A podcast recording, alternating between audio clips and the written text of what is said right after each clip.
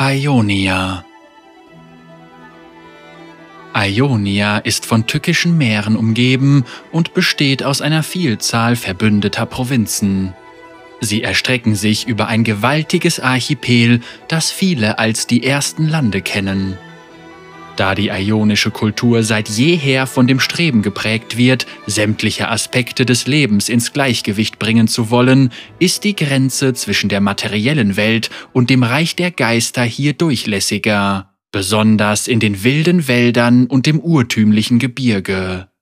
Obwohl die Verzauberungen dieser Lande unbeständig sind und die dort lebenden Wesen gefährlich und feenhaft, lebten die meisten Ionier viele Jahrhunderte lang im Überfluss.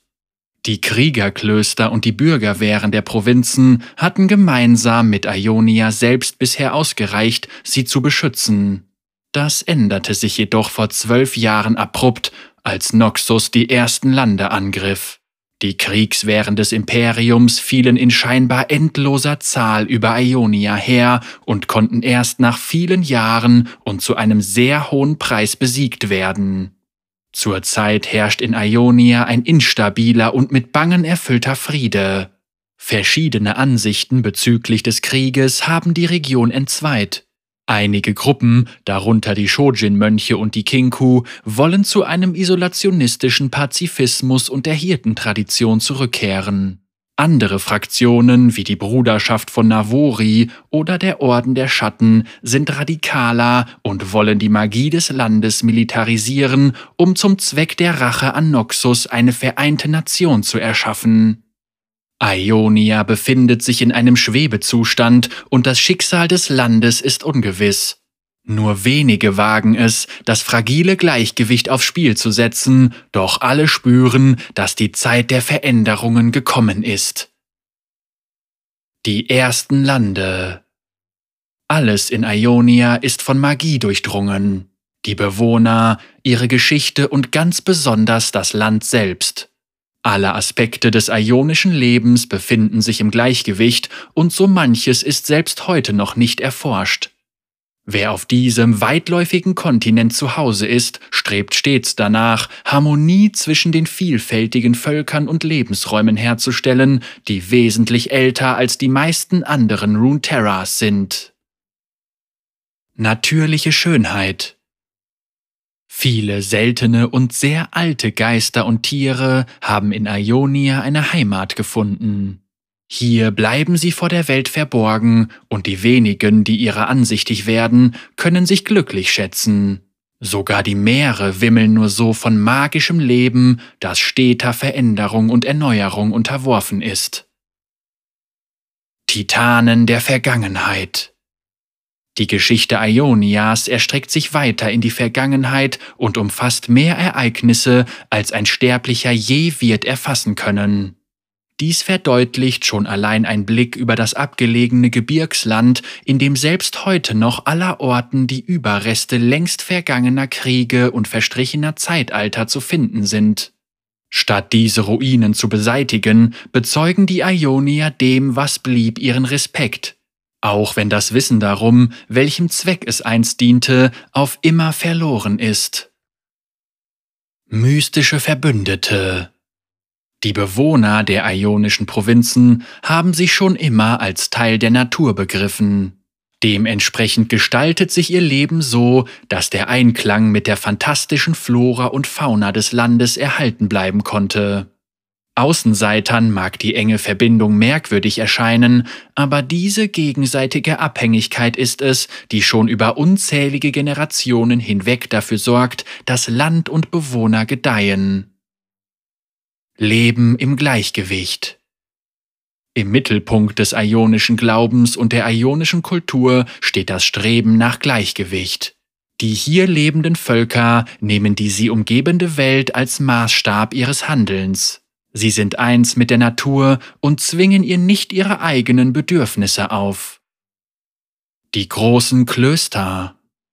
Ob zwar in Ionia viele spezialisierte Kampfkünste ihren Ursprung haben, verfügt das Land dennoch über kein stehendes Heer.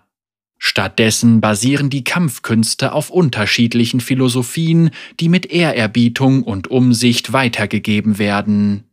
Im Gebirge im Nordosten ist das Kloster von Hirana schon seit langer Zeit eine Zuflucht für alle, die ihre Verbindung zur Geisterwelt tiefer erforschen möchten. Ich habe es mit eigenen Augen gesehen. Die Geister steigen auf, wenn die Blüten vergehen. Harmonie und Gleichgewicht da hier der trennende Schleier zwischen den Reichen nur schwach ist, durchdringen natürliche Magie und Geister jeden Aspekt des Landes und der Kultur. Die Ionier heißen diese Tatsache meist bereitwillig willkommen, dennoch gab es im Laufe der Geschichte immer wieder Einzelne, die versuchten, Nutzen daraus zu schlagen. Das Land, das Wetter und alle verbundenen Geister reagieren auf positive und auf negative Reize. Wer mit der Erde im Einklang ist, kann reiche Ernten einfahren, und wer im selben Rhythmus lebt wie die Gezeiten, muss nie über leere Netze klagen. Einfallende Armeen jedoch sollten sich darauf einstellen, dass die Urseele von Ionia ihnen widerstehen wird. Das Leben der Ionier und Ionierinnen und ihre Vorstellungen von Beständigkeit unterscheiden sich in vieler Hinsicht deutlich vom Rest von Runeterra. Dies ändert sogar die banalsten Aspekte des Alltags. Während des langen Sommers sammeln die Landfischer Getreide und Obst, indem sie sich auf die magischen Strömungen der Grasflüsse einstimmen, die ewiger Veränderung unterworfen sind. Lebendige Architektur Über Jahrtausende existierte Ionia isoliert vom Rest der Welt. In der auf Gleichgewicht ausgerichteten Kultur vergrößerte sich dadurch noch der Wert, der auf den Erhalt der Traditionen gelegt wird. Sitten und Einstellungen spiegeln sich häufig auch in der ionischen Architektur wider. Die Gebäude zeichnen sich durch organische Formen und eine natürliche Anmut aus, die danach strebt, die ätherische Schönheit des Landes wiederzugeben. Weitläufige offene Areale sorgen zudem dafür, dass die Verbindung zu der Flora und Fauna erhalten bleibt, die zuvor diese Orte belebten. Architektur durch Magie In Ionia versucht man das Fällen von Bäumen zu vermeiden, um die Geister der Bäume nicht zu beleidigen und ihnen kein Leid zuzufügen. Stattdessen werden sie von Holzwebern und Holzweberinnen mit Hilfe von Magie überredet, beim Wachsen die Gestalt anzunehmen, die für das zu errichtende Gebäude erforderlich ist. Allerdings sind die Bäume ja lebendig und wachsen weiter. Ein Haus verändert sich also im Laufe der Zeit auf ungeahnte und ungeplante Weise. Meisterhafte Handwerkskunst Einige Tempelhäuser in den Tälern des Hochlandes wurden in die felsigen Hänge gemeißelt. Lebende Peitschweiden dienen dabei als Torbögen und Stützpfeiler. Streicht man mit der Hand über die Übergänge zwischen den Mauern und den anderen Elementen dieser heiligen Bauwerke, fühlt es sich glatt und angenehm an. Scharfe Kanten und Winkel sind selten. Ein Dachgarten, Organisch geschwungene Ziegel- oder Schindeldächer sind in der ionischen Architektur keine Seltenheit. Hier erstrecken sich die Äste von den Bäumen innerhalb des Gebäudes nach außen. Landleben In Harmonie mit dem Land zu leben bedeutet, dass die Form der Natur folgt. Bauernhöfe und Dörfer erheben sich anmutig aus der Landschaft. Ihr Grundriss, ihre Türen, ihre Mauern, alles an ihnen ist eine Antwort auf das organische Auf und Ab von Himmel und Erde. Stätten der Bildung Ionia besitzt zahllose Schulen und Tempel, in denen Schüler und Schülerinnen in den uralten Kampfkünsten und in esoterischer Philosophie ausgebildet werden. Diese Kämpfer, Magier, Tänzer und Gelehrten sind tödlich und anmutig. In langen Jahren der Ausbildung hoffen sie, eines Tages wahre Meisterschaft zu erreichen. Die noxianische Invasion hat viele dieser Traditionen in den Grundfesten erschüttert. Bei dem Versuch, im Nachklang des Geschehenen Sinn in der Welt zu finden, verbreiten sich extreme, radikale Interpretationen ihrer Glaubenssysteme immer weiter. Der Pfad der Erleuchtung. Zwar streben die meisten Bewohner und Bewohnerinnen Ionias nach Harmonie, doch haben nur wenige diesen Weg so weit beschritten, dass man sie als wahrhaft erleuchtete Wesen bezeichnen könnte. Die ionischen Ideale sind hoch, aber nicht jedem gelingt es, ihnen zu entsprechen. Auch Ionier werden, genau wie die Bewohner anderer Gebiete Runeterras, manchmal durch Hass, Lust, Zorn oder Liebe motiviert. Von Hirana bis zum Placidium von Navori findet man Zufluchtsstätten für all jene, die nach Selbsterkenntnis streben. Die Kinku dieser Orden der gelassenen Heiterkeit hat sich dem Gleichgewicht zwischen der physischen Welt und dem Reich der Geister verschrieben, ohne eines dem anderen vorzuziehen. Sie werden von dem Auge des Zwielichts angeführt, einem Ordensmitglied, dessen heiligste Pflicht es ist, die Sterne zu beobachten. Der Orden der Schatten diese Assassinen haben es sich zur Aufgabe gemacht, Ionia vor allen Außenstehenden zu schützen. Sie setzen sich offensiv für die vollständige Militarisierung ihres Heimatlandes ein. Die Tradition verlangt von den Mitgliedern des Ordens, mehrere Jahre lang die verbotenen Künste der Schattenmagie zu erlernen.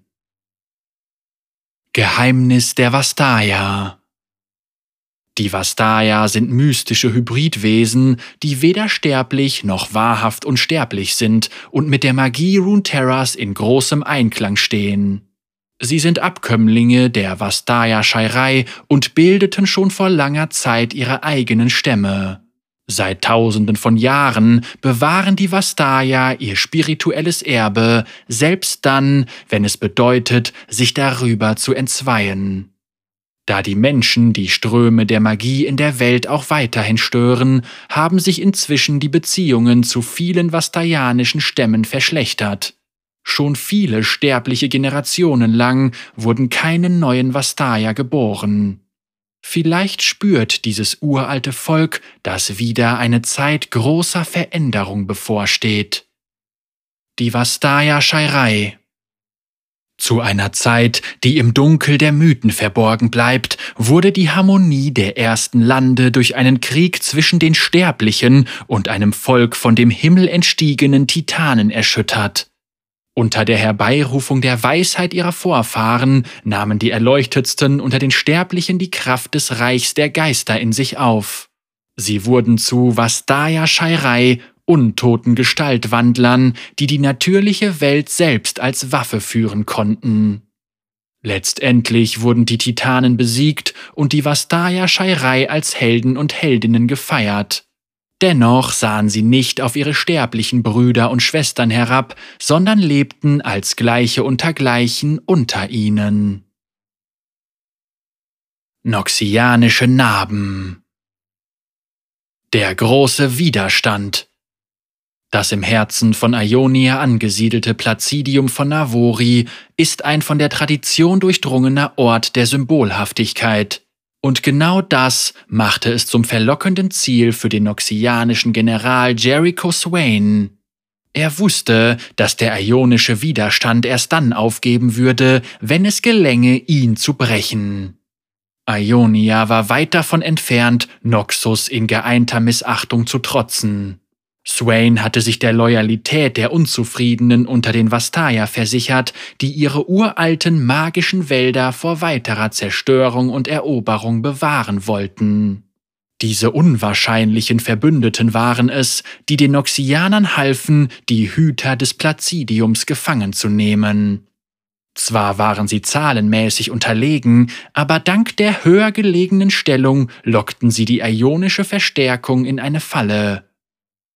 In den Innenhöfen und auf den Wegen des Placidiums tobte eine blutige Schlacht, die erst dann ihr Ende fand, als der General selbst von den erzürnten Kriegern und Kriegerinnen erschlagen wurde, die er ursprünglich gefangen gesetzt hatte.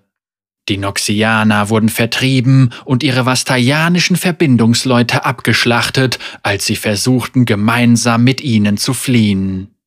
Zwar beeinflusste diese Schlacht den Verlauf des gesamten Krieges zugunsten der Vastaya, doch war die Heiligkeit des Placidiums durch das Blutvergießen entweiht. Als Ort der Stille und Beschaulichkeit war es für immer verloren. Die Invasion mochte vorüber sein, doch die Narben blieben, und ein Land, das einst im Gleichgewicht vereint war, war jetzt zerbrochen und gespalten. Zur Rückkehr benötigen wir die Waffe, die Klingentänzerin.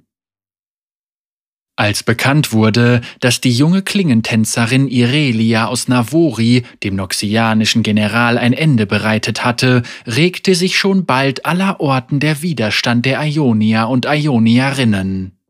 Einige drängten zwar darauf, erst einmal über die Frage des Gleichgewichts zu meditieren, doch eine weitaus größere Zahl nahm den Kampf auf. Mit Magie, mit Schwert und Bogen sowie mit Hinterlist und Tücke. Besonders die Bewohner von Navori wurden in nicht enden wollende Gefechte gegen die zurückgebliebenen Kriegstrupps des Imperiums verstrickt und Irelia, so wenig sie auch danach strebte, wurde zu ihrer Galionsfigur.